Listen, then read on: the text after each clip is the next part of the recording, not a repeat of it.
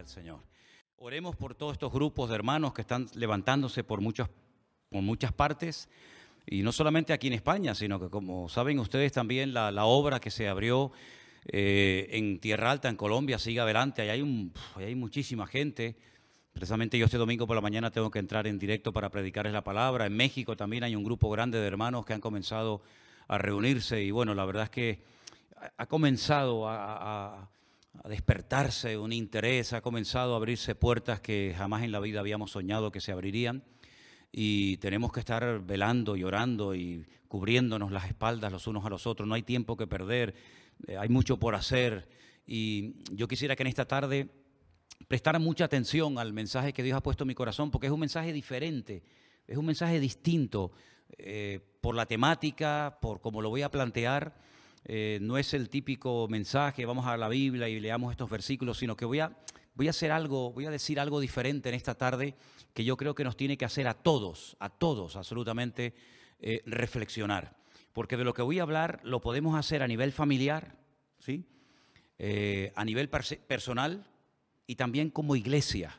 Y me gustaría que prestáramos atención a este mensaje que vamos a, compartir en esta tarde que lo hemos titulado Puntos fuertes y puntos débiles de la iglesia, de nuestra vida, de nuestra familia. Puntos fuertes y puntos débiles. Cierra tus ojos un momentito, vamos a orar al Señor y pedir su bendición sobre esta palabra que el Señor ha puesto en mi corazón compartirles en esta tarde. Señor, te damos muchísimas gracias por este informe que los hermanos nos han traído, donde tú los has usado, tú los has cuidado, han podido conocer personalmente a estas familias, a estas, a estas, a estas personas, a estos hermanos que durante mucho tiempo, Señor, estuvieron escuchando tu palabra y nos has dado el honor y el privilegio de tenerlos en nuestra familia, en nuestro ministerio. Cuídalos, Señor. No solamente a los hermanos de Cuenca, los hermanos de Zaragoza, los de Madrid, sino todos los grupos y hermanos que hemos conocido en este verano, donde tú nos diste la oportunidad y el privilegio de conocer en Ciudad Rodrigo, en Cataluña, en Algeciras, en el País Vasco, en Andalucía. Oh Señor, gracias porque tú eres bueno. Ayúdanos a valorar todo lo que nos estás dando, Señor. Ayúdanos a gozarnos y también a cuidar la cosecha que tú nos estás permitiendo recoger en este tiempo, Señor. Ahora te pedimos que abras nuestra mente, nuestro corazón, nuestros oídos, para que esta palabra, este, este mensaje que vamos a escuchar en el día de hoy, caiga en buena tierra y nos haga a todos reflexionar y meditar sobre nuestra vida. En el nombre de Jesús. Amén y amén. Gloria a Dios. ¿Has pensado alguna vez cuáles son los puntos fuertes tuyos como hombre, como mujer, como marido, como esposa? ¿Cuáles son tus puntos fuertes en los que tú dices, yo en esto soy fuerte? Yo en esto, permítame, controlo. En esto me siento como pez en el agua. Puede ser en la música, en las escuelas dominicales, en el púlpito, en tu trabajo. Yo creo que todos y cada uno de nosotros, si somos sinceros, todos tenemos áreas en las que sabemos que Dios nos usa. ¿Sí o no? ¿Sí o no? A lo mejor hay alguna hermana y dice, yo soy fuerte cocinando. Yo cocino de maravilla.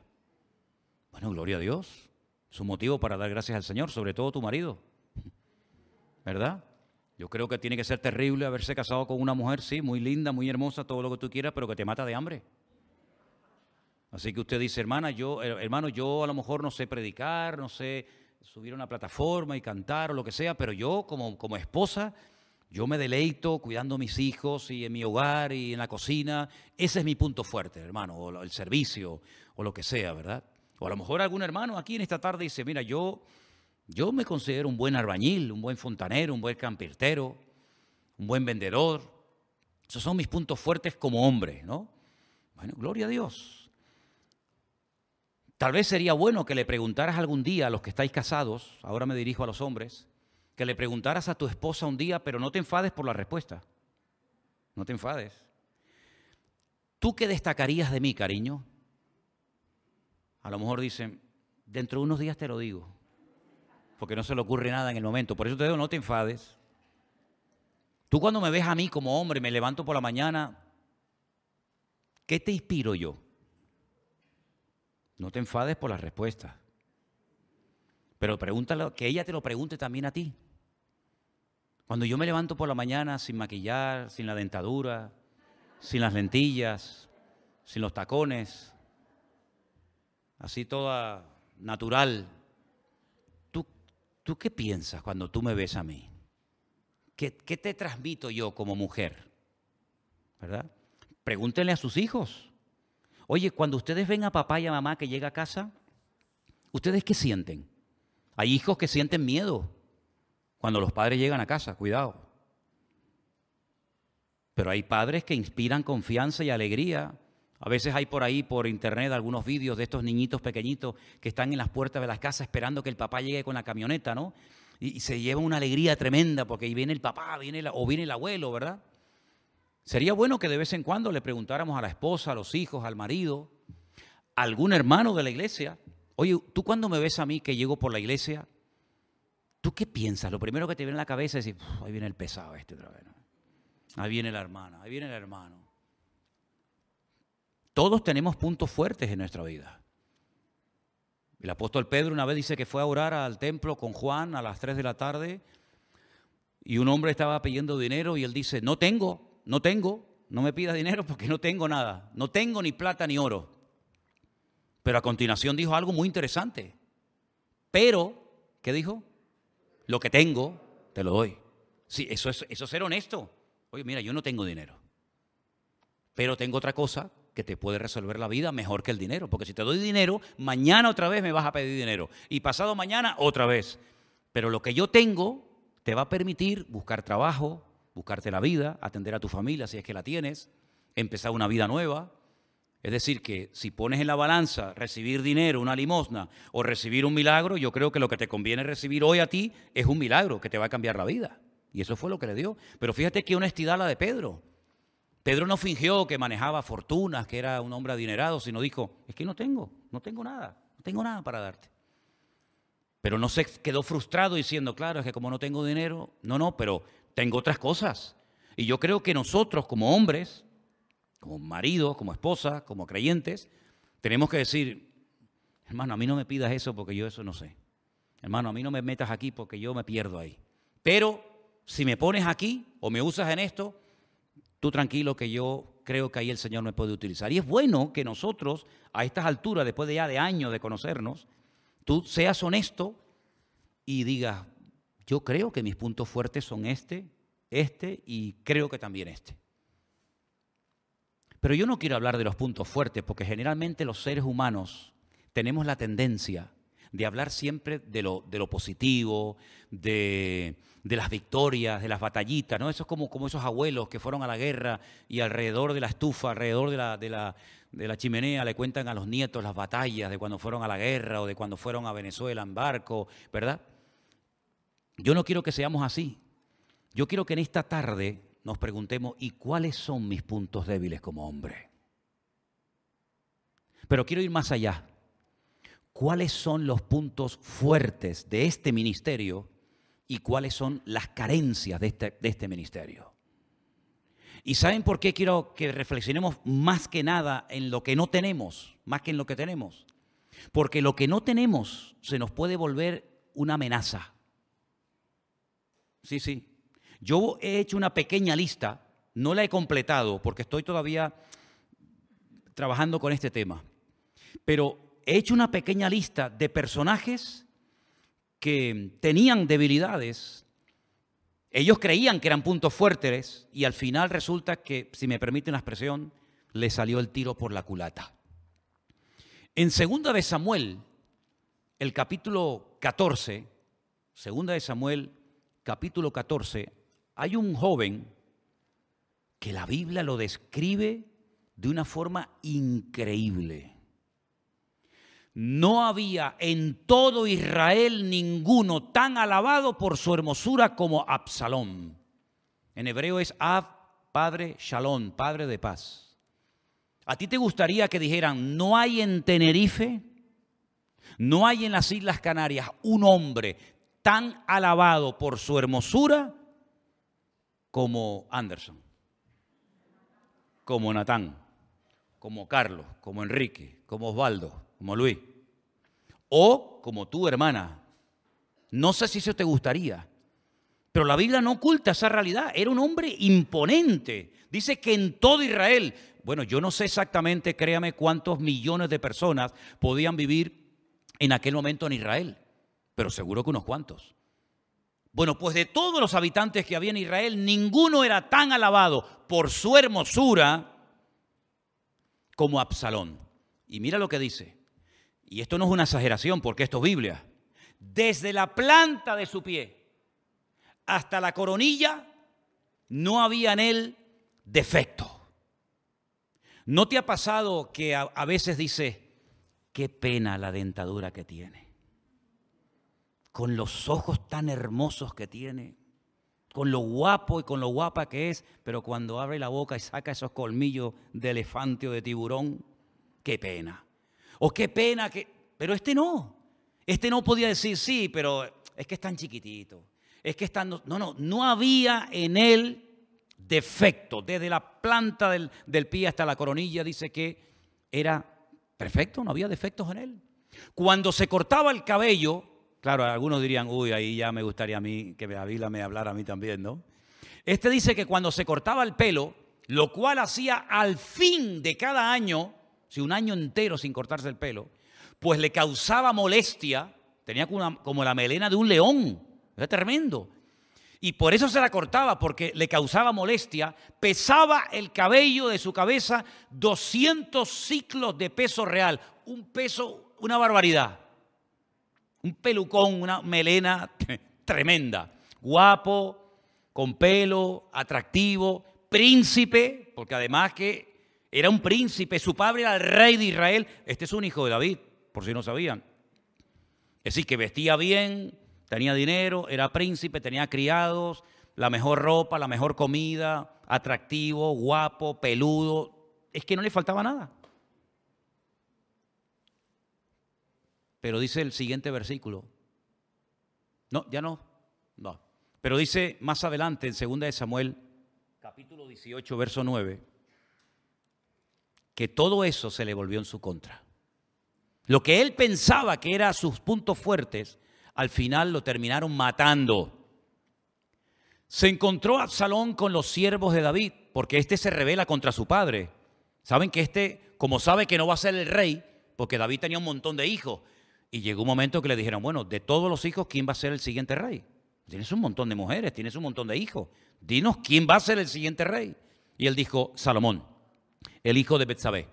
Entonces, este se puso celoso, este tan guapo, tan atractivo, tan no sé qué, no lo soportó y hace un golpe de estado contra su padre.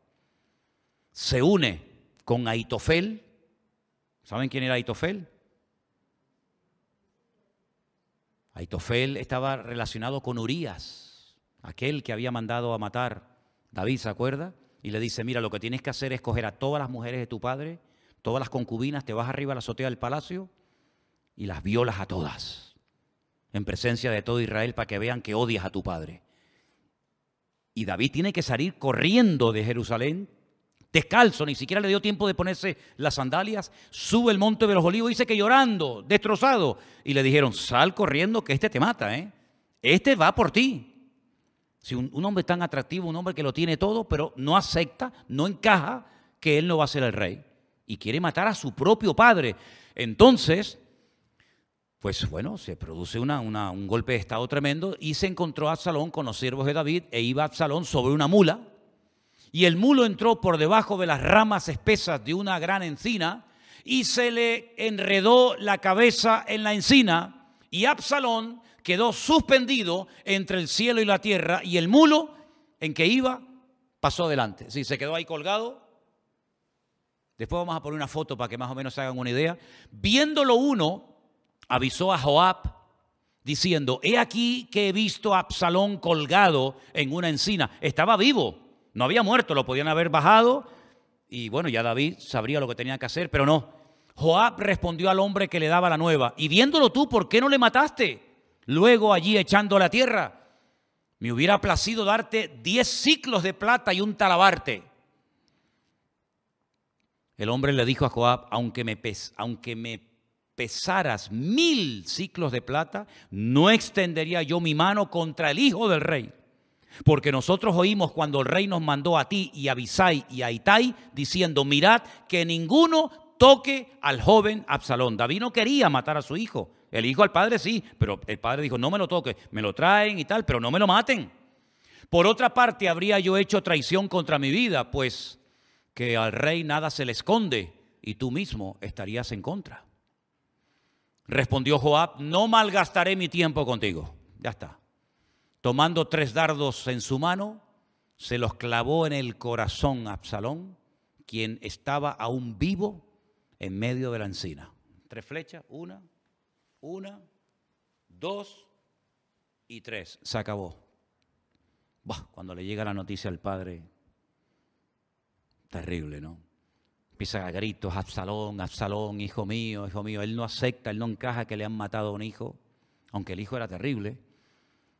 Bueno, monta un escándalo el padre que los soldados llegan, los generales, y dicen, mira, hoy nos hemos jugado la vida para defenderte de este que te quiere matar y te ven así, sal afuera y pídele perdón a la gente porque si no hoy pierdes el reino y, y la gente no va a estar más contigo.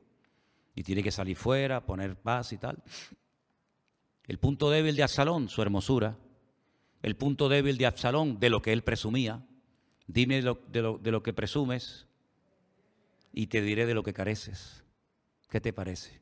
Lo perdió todo. El punto débil de Absalón, la envidia, los celos, hermoso por fuera, horrible por dentro.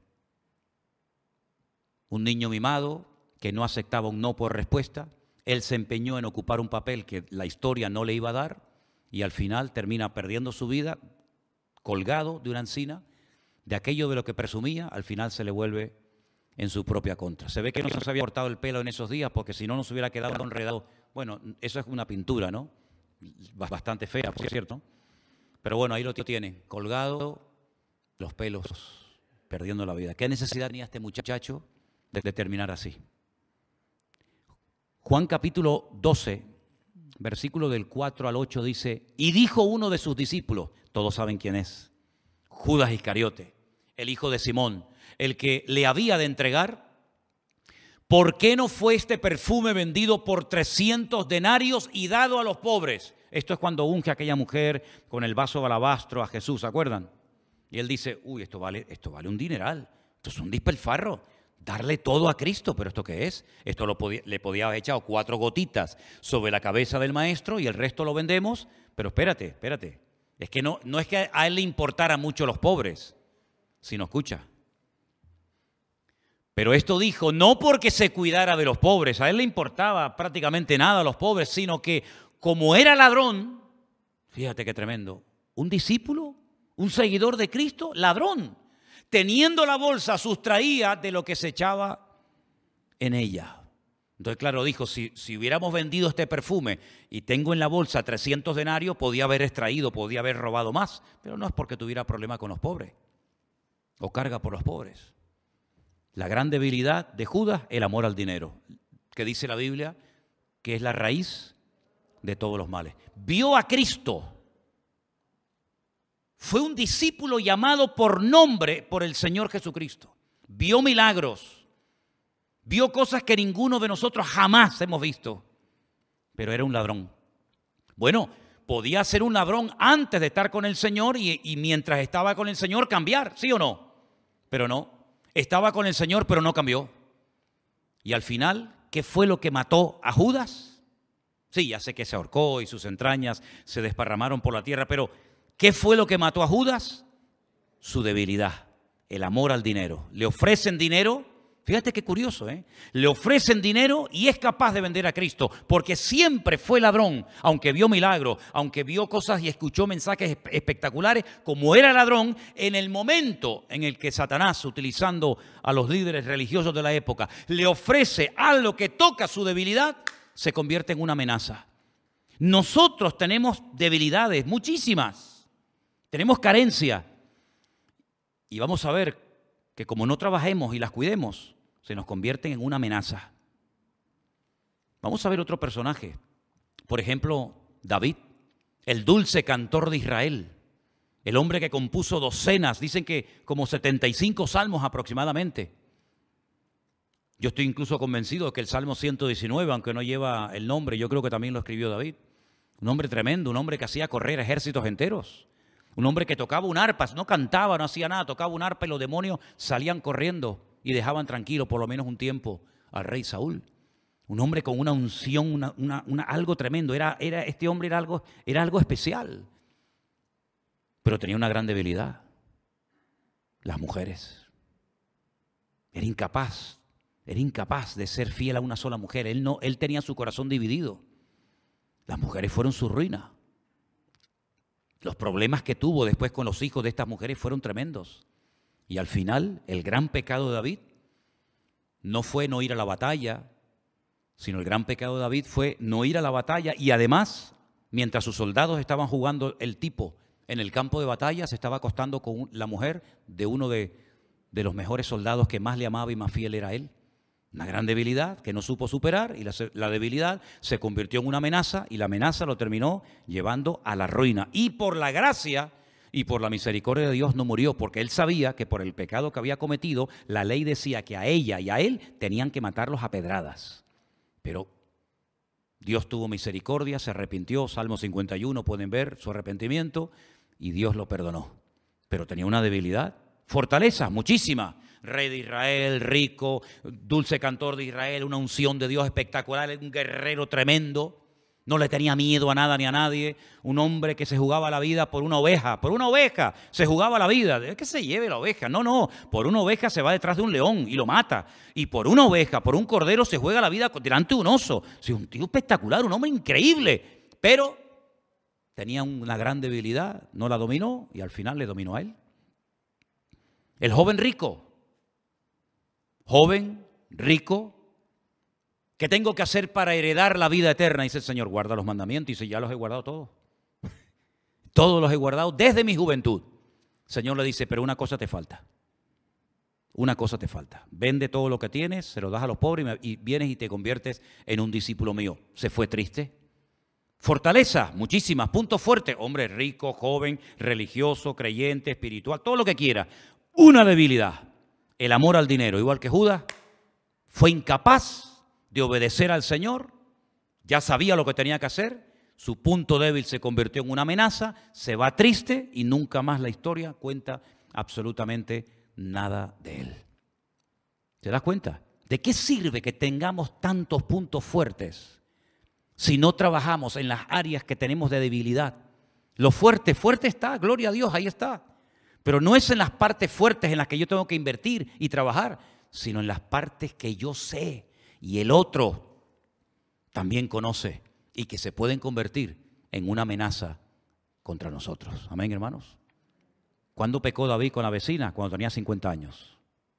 Lo que no hizo a los 20, ni a los 30, ni a los 40, lo hace a los 50 años de su vida. Ojo al parche. Otro personaje más, Lot. Sí, sí, el sobrino de Abraham. Sobrino de Abraham. Qué privilegio, ¿no? Es decir, mi tío, el amigo de Dios. Mi tío, el patriarca Abraham, el padre de la fe, el padre de Isaac, el hombre que dejó tierra, casa, familia, todo por salir en obediencia a un llamado divino. Yo soy el sobrino de él. Llega un momento que se tienen que separar, porque dice la Biblia que comenzaron a pelear los pastores de Lot con los pastores de, de, de, de Abraham. Y yo siempre me pregunté, digo, bueno, pero si tú has sido bendecido porque te has pegado a Abraham, porque tú no eras nada, y te has pegado a Abraham, y la bendición de Abraham te alcanzó a ti, y ahora tiene muchas ovejas, ¿cómo permites que tus jornaleros, que tus pastores te separen de tu tío? Tú estás loco. Por cuatro ovejas y cuatro cabras te vas a separar de este pedazo de hombre de Dios. Pues se separó. Y dice la Biblia que fue poniendo sus tiendas hasta dónde? Hasta Sodoma y Gomorra. Se metió en la boca del lobo. Pero fíjate qué dato curioso que a mí me ha hecho siempre reflexionar. Fue poniendo sus tiendas, las tiendas de campaña. Pero cuando lo saca el Señor de Sodoma y Gomorra, no vive en una tienda, vive en una casa. Ya se, se, se estabilizó, echó raíces, ya tenía su cocina, sus muebles, su lavadora. Bueno, lavadora no, tenía otras cosas. Llegan unos ángeles a la casa y le dice, sal corriendo. Sal corriendo porque Sodoma y Gomorra va a ser destruida. Pero déjeme que les cuente algo antes de eso. Cuando él ya se va a Sodoma y Gomorra y sus hijas se enamoran de hombres de allí y echan raíces, la Biblia dice que unos reyes terribles, unos reyes que venían del norte, armados hasta los dientes, atacan Sodoma y Gomorra, lo secuestran, se lo llevan cautivo como un esclavo a él, a las hijas, a la mujer, a todo. Se lo llevan cautivo, le van y le cuentan a Abraham, tu sobrino ha sido secuestrado. Probablemente hoy lo maten, lo, le hagan cualquier tipo de barbaridad. Abraham le dice a sus, a sus siervos, vamos a armarnos y vamos a recorrer el país de punta a punta y atacaron de noche a cinco ejércitos, cinco reyes del norte y los vencieron. Y dice la Biblia que salvaron la vida de Lob, la de sus hijas, la de su esposa. ¿Usted qué hubiera hecho? Te fuiste a Sodoma y Gomorra, el peor sitio de la tierra. Te llevan secuestrado. Has tenido la gracia y la misericordia y la oportunidad del Señor de ser libre otra vez, de recuperar tus hijas, tu esposa, tus posesiones. ¿A dónde se tendría que haber ido Lot? Yo creo que se tenía que haber vuelto con su tío. ¿Sí o no? Mira, tío, perdóname, yo me equivoqué, yo me metí en la boca del lobo y yo me di cuenta que metí la pata yo me vuelvo otra vez contigo, me da igual las ovejas, las cabras, me da igual, yo quiero estar contigo y donde tú vayas yo voy, como dijo aquella, tu pueblo será mi pueblo, tu Dios será mi Dios, donde tú vayas yo iré, solamente la muerte nos separará la una de la otra, ¿sí o no? ¿Se acuerdan? Él tenía que haber dicho lo mismo, pero fue un cobarde. Después veremos por qué. ¿Se va a vivir otra vez a dónde? A Sodoma y Gomorra. Va a decir, oye, pero es que tú no, tú no aprendes, chico. Tú no aprendes. Tiempo más tarde le caen dos ángeles. Dos ángeles manda el Señor. Y le dicen, sal corriendo, porque todo esto que tienes y lo ves y lo que ves va a ser destruido. Y hasta que no salgas, no podemos destruir la ciudad. Se pega toda la noche en la casa, sal corriendo si ya te lo han dicho. Pues a la mañana siguiente los ángeles lo agarran y le dice que salgas ya, hombre, que te muevas, que vamos a, a destruir la ciudad. Y no miren atrás, sale y la mujer Doña Lot mira para atrás, ahí se quedó, convertida en estatua de sal, y le dice, sal corriendo, vete a aquella montaña ahí arriba. Y él dice, no, no, no, no, hay un pueblecito aquí pequeñito, déjeme vivir aquí. Pero ¿qué dices, hombre? Llega a la ciudad, los habitantes de ese pueblecito pequeño como que no lo quieren mucho, no se fían de él. ¿Y saben dónde pasó el resto de su vida Lot y sus hijas? En una cueva. De vivir con el hombre de fe, como era Abraham, a vivir el resto de su, de su vejez y de sus días en una cueva como si fuera un animal. Y ya sus hijas estaban ya tan metidas en la cultura y, en el espíritu de Sodoma y Gomorra que hasta son capaces de emborrachar a su padre y, y acostarse con él y tener hijos, lo cual en Sodoma y Gomorra eso era normal, como hoy en día hay ciertos y determinados pecados que son normales, pero dice primera de Pedro, o segunda, no recuerdo exactamente bien, que dice que el justo Lot afligía cada día su alma viendo la conducta depravada de Sodoma y Gomorra. Y entonces, ¿por qué no te vas?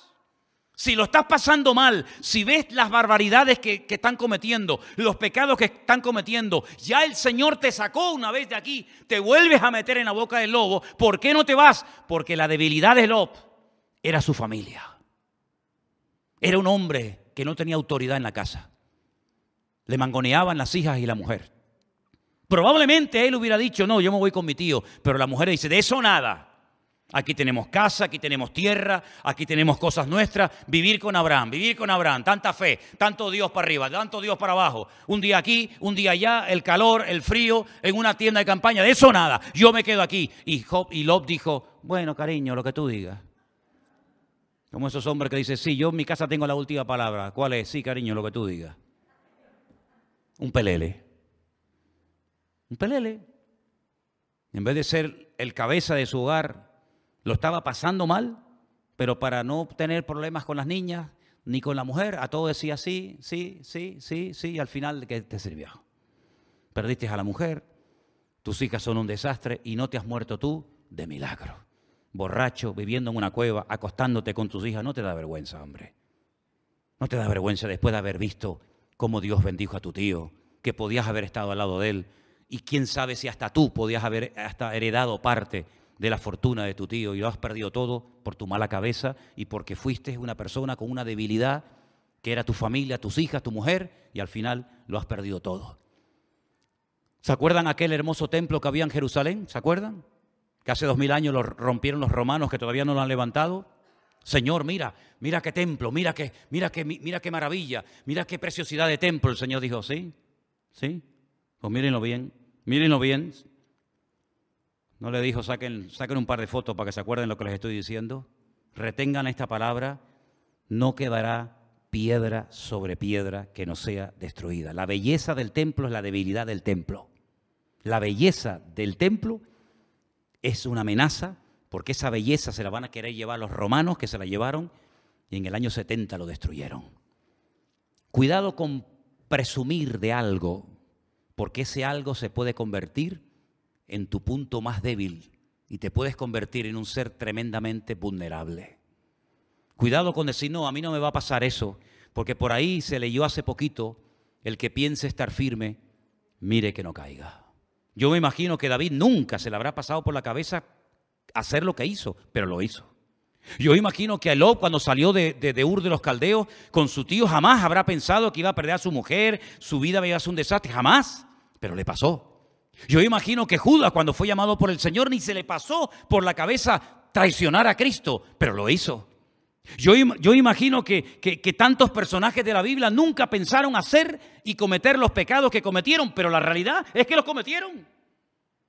Sí, tocas el arpa muy bien, echas fuera a los demonios, vences a los gigantes, pero no has vencido, no has vencido tu debilidad privada y personal que nadie sabía hasta que ahora te hemos visto caer peor que un incrédulo. Y le dijo el profeta Natán, y por culpa tuya ahora los enemigos se están riendo de tu Dios. Porque tú habías levantado a Dios, tú habías puesto a tu Dios como un Dios de santidad, como un Dios que se merece todo lo mejor, y ahora tú has caído igual o peor que ellos, porque ellos caen por ignorancia, pero tú has pecado sabiendo lo que estabas haciendo, porque le has robado la única mujer a, tu soldado y encima para tapar el pecado has mandado a matar a Urias y te has lavado las manos como si fueras Pilato.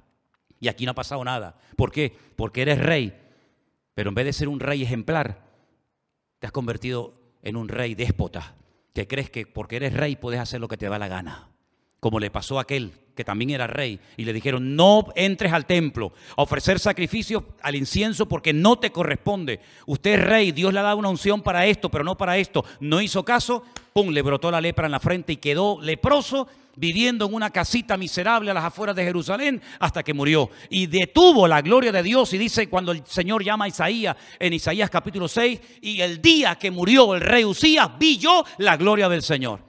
Es decir, hasta el mundo espiritual lo has cambiado. No solamente tú has cambiado, que se te ve porque ahora estás leproso, sino que también lo que no se ve, el mundo espiritual, por tu mal ejemplo, por tu mal testimonio, lo has cambiado y has cerrado, has cerrado el cielo, la bendición de Dios. Y hasta que no te mueras, el poder de Dios no se manifiesta otra vez. Porque ¿cómo se va a manifestar después de lo que has hecho? Entonces, mis queridos hermanos, como iglesia, ahora ya dejamos lo personal, ¿no? Ya que cada uno se mire a sí mismo, como dice la Biblia, pruébese cada uno a sí mismo, como iglesia. ¿Cuáles son nuestros puntos débiles? Mire, hoy me mandó Alberto, el pastor, porque para mí Alberto es pastor. Me dice, mira, Manolo, te mando una foto. De vez en cuando me manda alguna. Me dice, hoy habéis llegado a 470 mil personas suscritas al canal de YouTube de Centro Evangélico Vida Nueva. Yo no me había dado cuenta. ¿Tú sabes lo que significa eso? En una isla que ni se ve en el mapa, en una iglesia normalita, gente sencilla como somos todos nosotros, tener 470 mil personas que le han dado ahí a me gusta y se han suscrito a un canal de una iglesia que, vamos, que tampoco es para tirar cohetes. Eso es, una, eso es una bendición tremenda, pero cuidado, que se nos puede volver en contra, porque son 470 mil que te están mirando y como metas la pata, se te van a caer encima.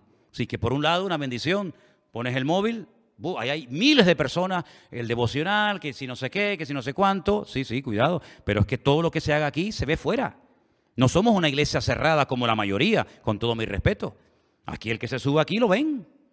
Como que entras, como sales, como hablas, como tocas, como, como no tocas, como hablas, como predicas, como no sé qué. El más mínimo fallo enseguida, ¡pum! Tú dices algo mal en la predicación y después cuando vas a los comentarios dice, pastor, usted dijo que eran tres mil y resulta que eran ocho mil, usted dijo que era blanco y resulta que era negro, te lo dicen así, porque hemos abierto las puertas de la iglesia.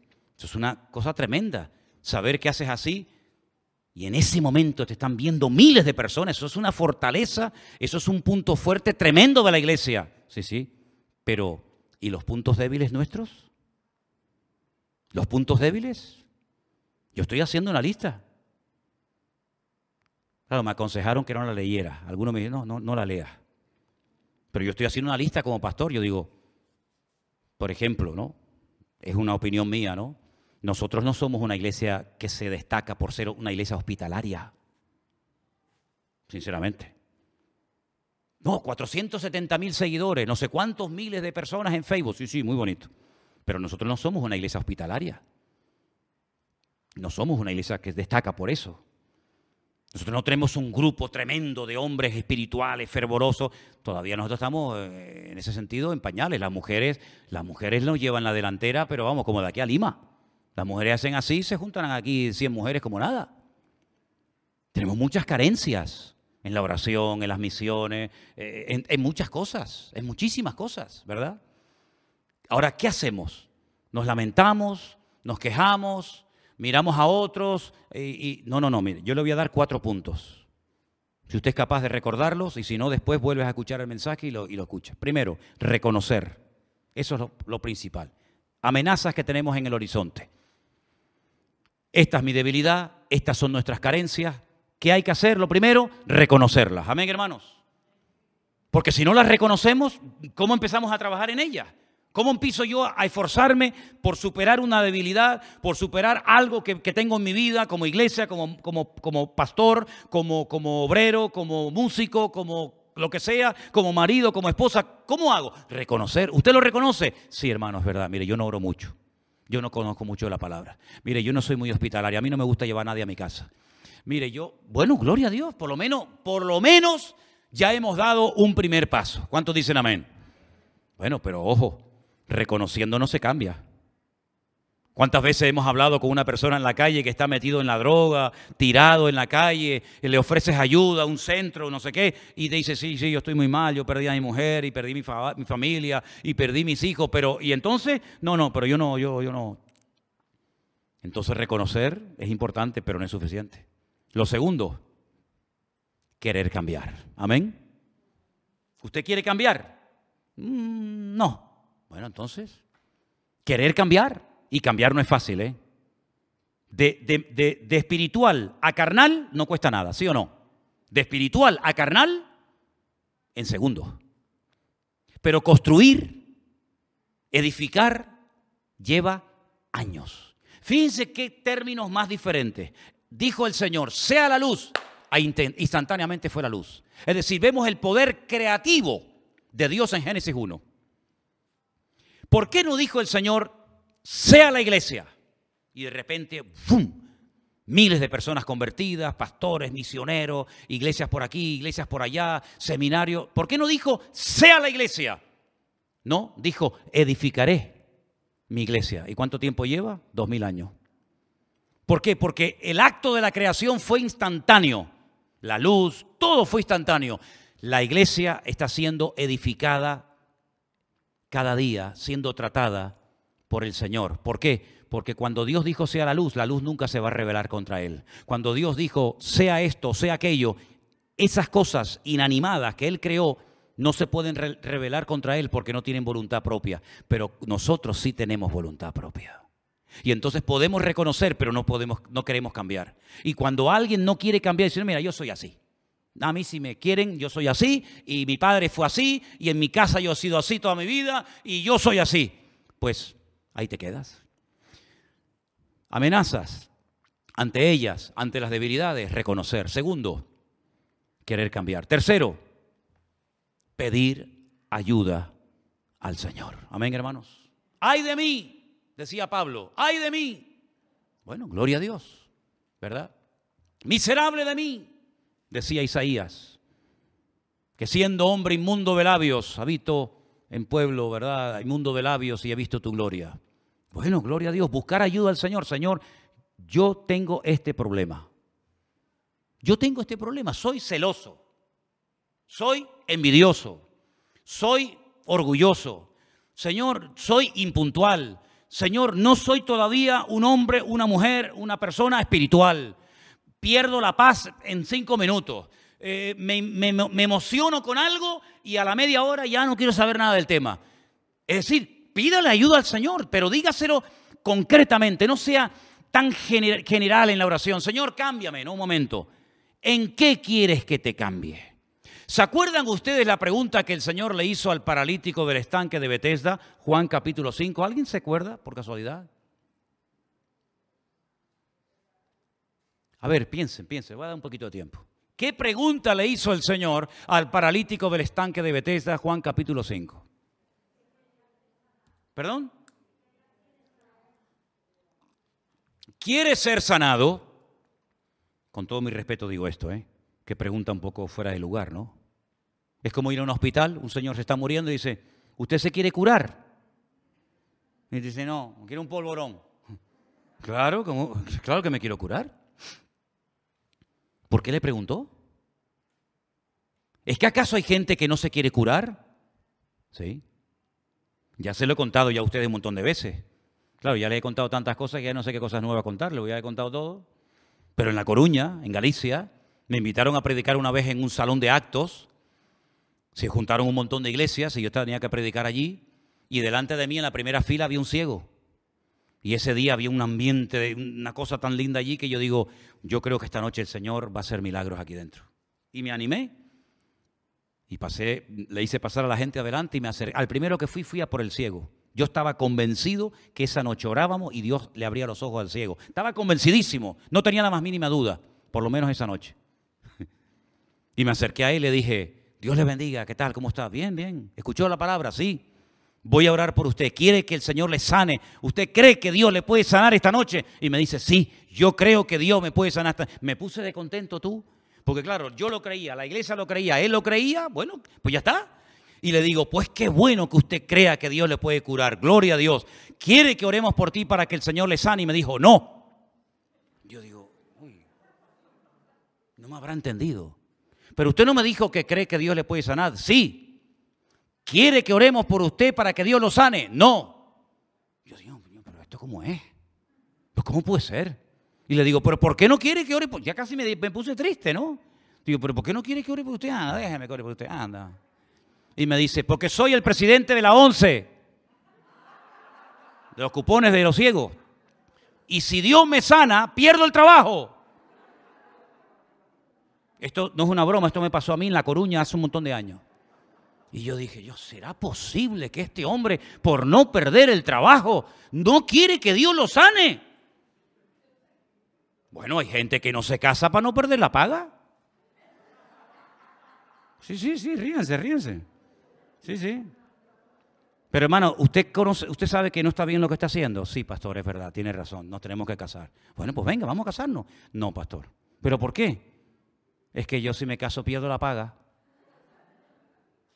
Lo triste es que después se van a otra iglesia y el pastor le hace un simulacro de boda y siguen viviendo juntos como pareja de hecho, supuestamente con la bendición de Dios. Del mío no, no sé de qué Dios, pero dice que tiene la, la bendición del Señor y del pastor. ¿Qué te parece? Reconocer, querer cambiar, pedir ayuda al Señor y número cuatro, superarlo. No estar toda la vida, yo no puedo con esto, yo no puedo con esto, eh, esto me domina, eh, yo llevo muchos años con él. Da igual, no importa cuánto tiempo lleve. ¿Quiere ser sanado, sí o no? Señor, es que cuando yo, como soy paralítico, el otro es ciego, pero corre como un lince. El otro es mudo, pero cuando corre, corre. Pero es que yo no puedo correr. ¿Quieres ser sanado, sí o no? Levántate, hombre, toma tu lecho y camina. ¿Cuánto tiempo llevabas ahí votado? Y le dice, ¿alguien sabe? 38 años. Ahora, yo siempre me he preguntado, ¿cómo es posible que los que estaban allí, que dice que era una multitud, lea Juan 5 para que vea, vieron al paralítico sanado y ninguno le dijo al Señor, Señor, sana a mí también, Señor, cura a mí también. Ninguno pidió ser sanado, ninguno. ¿Será que ya se habían acomodado a vivir allí? ¿Será que ya dijeron, bueno, mira, yo soy así y ya me quedo así? Pues probablemente. Porque de toda la multitud de enfermos que había en el estanque de Betesda, solo sanó a uno. Los demás no le prestaron ninguna atención al maestro. Que podían haber sido sanados también, pero no pidieron ayuda, no quisieron superar su problema y allí se quedaron. ¿Qué les parece? Nosotros hoy en día vivimos en una sociedad que nos presiona. Y el Señor, por otra parte, también nos está presionando. ¿En qué sentido? En el sentido de que no hay culto que Dios no hable. ¿O no les pasa a ustedes? Porque claro, cuando yo predico, también me predico a mí mismo. Y la mejor manera de, aprender es enseñando. Y cuando yo predico y, medito en estas cosas y después digo, bueno, voy a tomar unos apuntitos, unos versiculitos para llevar esto a la iglesia, esto ya ha trabajado el Señor en mi vida. Y yo me veo con 60 años, que voy a cumplir ahora el 2 de octubre, por si quieren regalar algo. Ah, a mí no me estoy regalando nada, en ese rollo. Pues yo digo, ¿cómo con 60 años yo todavía tengo esto? ¿Cómo puede ser que yo todavía me enfade con Elena? Si llevamos 40 años juntos. ¿Y cómo puede ser que, una cosa que me pase y, pierdo ahí y después digo, pero, ¿verdad? ¿Cómo puede ser que todavía con la edad que tenemos y los años, porque yo llevo ya casi más años convertido que, que antes de convertirme al Señor, ¿verdad? Tengo 60, llevo 40 años de pastor, más tres que tuve en el seminario, pues llevo más de media vida en Cristo, ¿no? ¿Y cómo es posible que todavía uno con tanto tiempo en el Señor, con... Ah, otra cosa, mañana cuando oigan el devocional es el 400. Me di cuenta hoy. Mañana es el, el devocional 4... Yo digo, 400 devocionales yo he dado. Qué paciencia ha tenido la gente, ¿eh? Después de 400 mensajes, tenemos más de 1600, Anderson, si se sabe, tenemos más de 1600 predicaciones en nuestro canal de YouTube. ¿Saben lo que son más, de 1600 predicaciones en un canal? Que si los vieras todos, uno, uno al día, te faltarían años para terminar de ver todo eso. ¿Y cómo es posible que todavía tengamos entre nosotros carencias? Y bueno, ya quitando entre nosotros, hasta uno mismo cuando se mira dice, ¿no será posible esto? ¿Hasta cuándo tendrá uno que pelear con esto? Gente que lleva a lo mejor un montón de años en el Señor y todavía le cuesta orar. O todavía le cuesta decir, bueno, voy a estudiar hoy una horita la Biblia y no pueden, son incapaces de, estudiar un media hora o tres cuartos de hora la Biblia. Pues en esas debilidades que creo que todos reconocemos tener es donde tenemos que trabajar.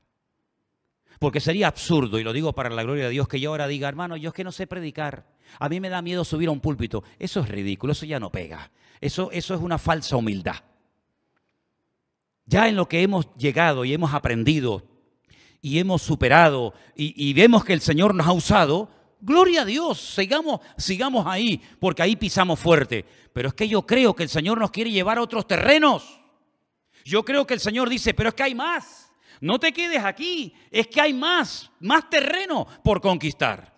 Y ya has conquistado una parcela y parece como aquel de la Biblia, un personaje llamado Sama, muy, muy poco conocido, hay dos versículos en la Biblia nada más, que dice que él tenía un pequeño, dice así, un pequeño terreno de lentejas. ¿Conocen la historia?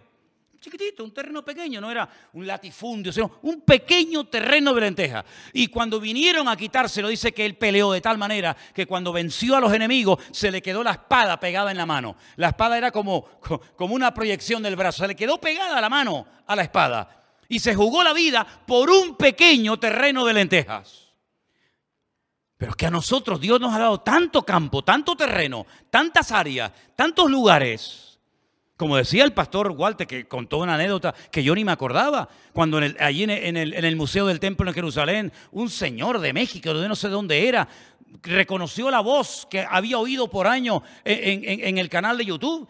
Es decir, hay un montón de cosas que el Señor nos ha permitido disfrutar y tenemos, son nuestras, están ahí para la gloria del Señor. Dios nos ha honrado y nos ha bendecido y hemos sembrado con lágrimas y con regocijo estamos cosechando. ¿Cuántos dicen amén? Y poder decir a dos hermanos, mira, vaya, el otro día mandamos a un matrimonio de México a, otra, a la otra punta de México para que visitara un grupo de hermanos que, quieren también trabajar eh, con nosotros y constituirse iglesia. ¿Eso cuándo íbamos a pensar nosotros en esas cosas?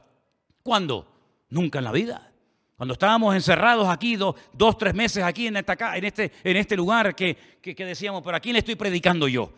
¿Qué estoy haciendo aquí? ¿Qué estamos haciendo aquí mi hija y, Miriam y, y, Elena aquí? ¿A quién le cantamos? ¿A quién hablamos? Si no había nadie. Y un día y otro día y otro día.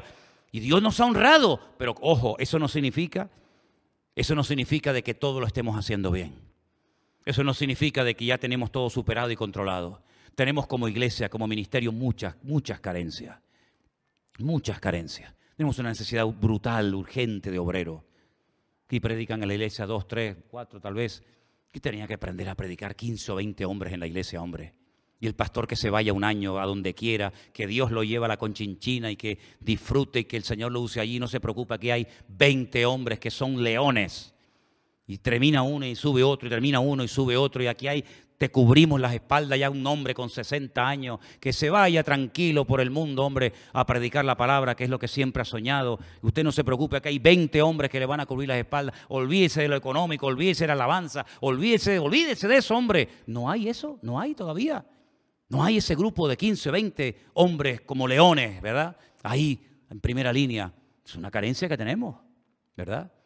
Músicos teníamos que tener 200 músicos y hacer cuadrantes. Hoy le toca esto, hoy le toca lo otro, 30 baterías, 40 trompetas, 8 guitarras. Siempre estamos los mismos, siempre estamos los mismos, siempre estamos los mismos, siempre estamos los mismos. Y parece que los demás dicen, bueno, está Edison, está Priscila, está Manolo, está Fulanito. Y los demás como, no, no, hombre, no.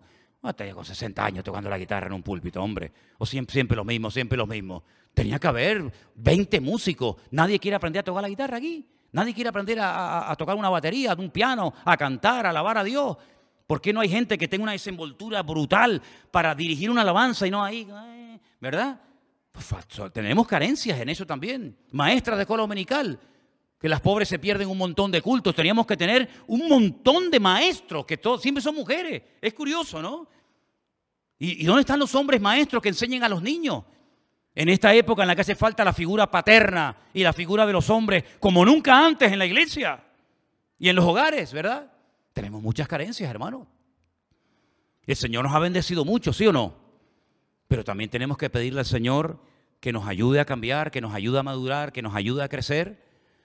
Y el Señor tiene tremenda misericordia de nosotros, pero el Señor yo creo que nos está empujando y nos está empujando y nos está pidiendo mucho más de todos y cada uno de nosotros y uno no va a durar toda la vida. Y quiero terminar diciendo algo que para mí es fundamental. Sabemos hoy por hoy quiénes predican aquí o en el puerto. Sabemos hoy por hoy quién lleva el tema de los jóvenes, las alabanzas, los músicos, quiénes están arriba en los controles, en la cámara, quiénes están en la escuela dominical. Sabemos más o menos. Pero la pregunta es, la reflexión es la siguiente. Si nosotros como padres, como adultos, ¿vale?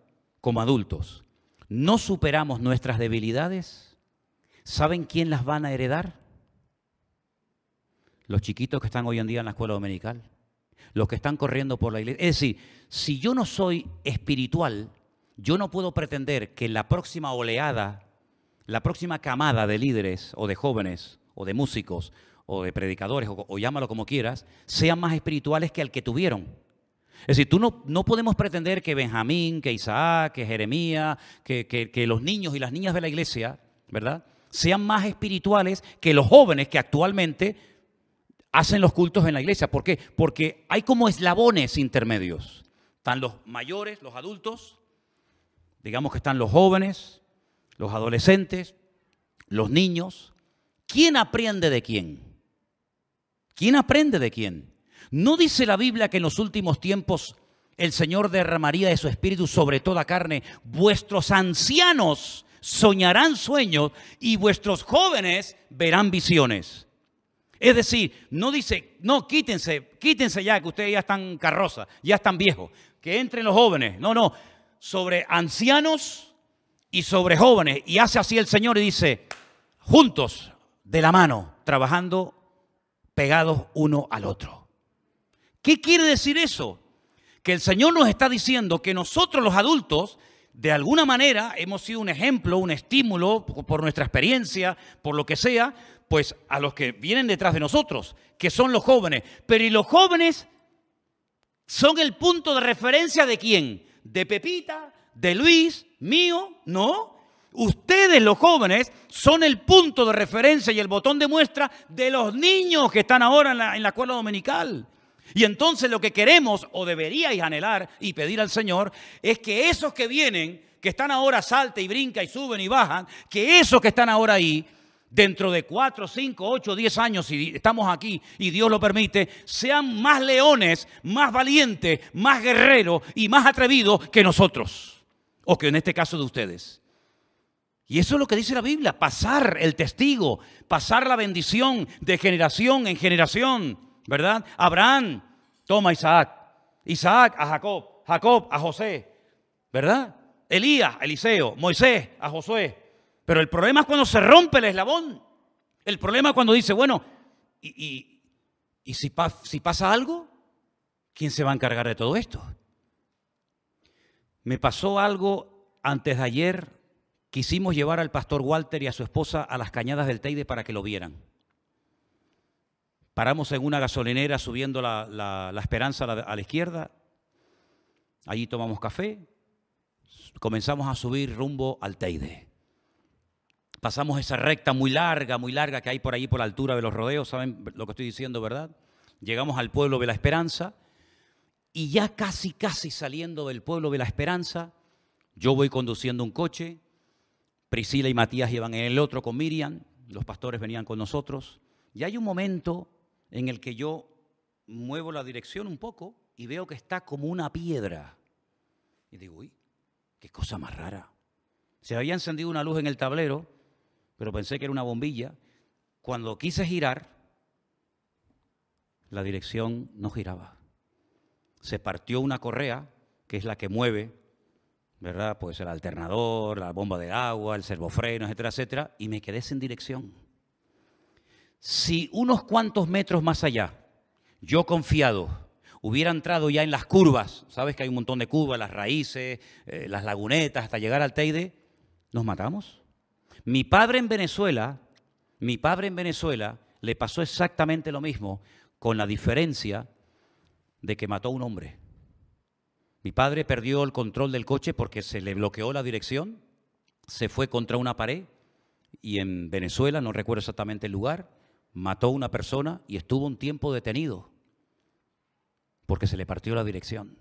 Dios tuvo una misericordia de nosotros increíble. Si eso en vez de pasarme en ese pueblecito que uno va despacio, eso me llega a mí a pasar viniendo, por ejemplo, el otro día del sur, a 120 o a la ciudad que va uno, y yo entro confiadamente en una curva y me quedo sin dirección, este que les está predicando esta noche la palabra estaría ahora mismo con el arcángel Gabriel. Así de claro.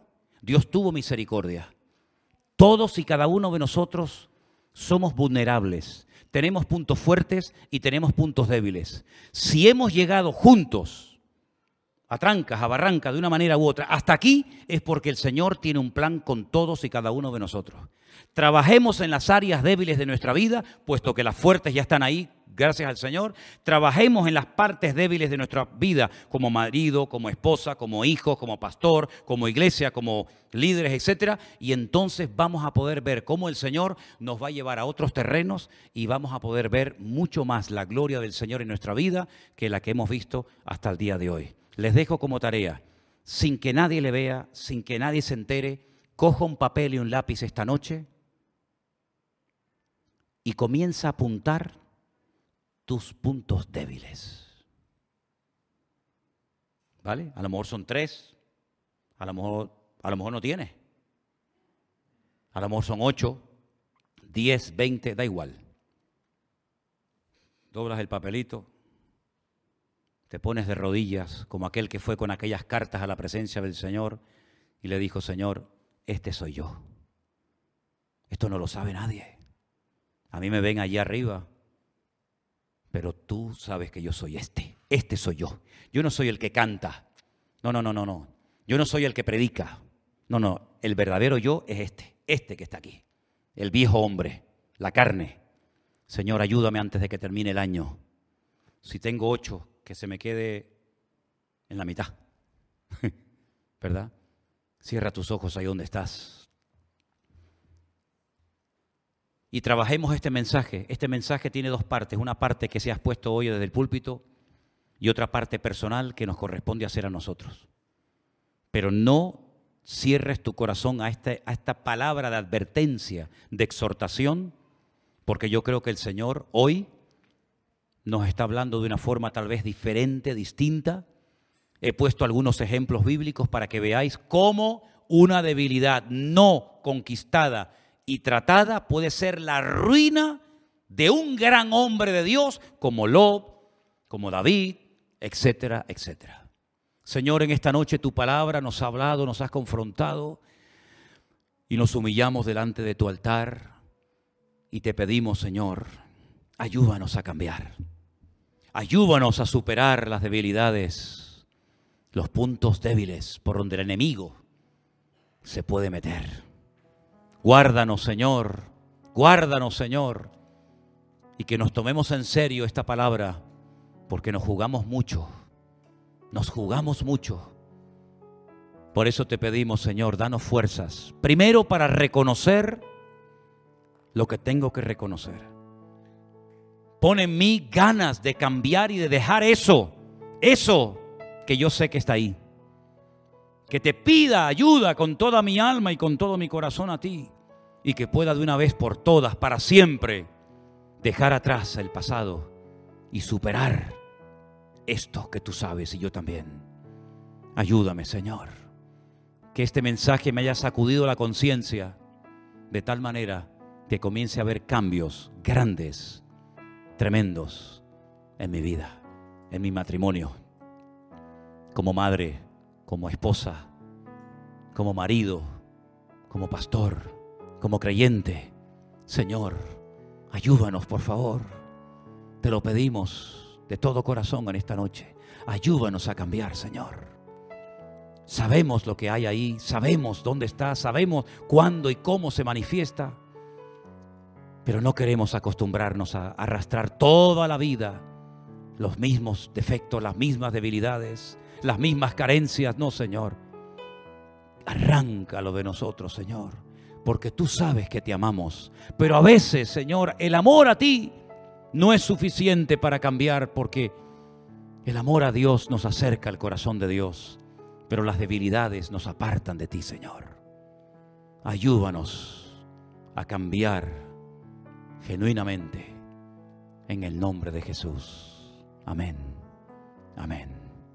Gloria a Dios. Dios les bendiga, hermanos. Que Dios nos bendiga a todos.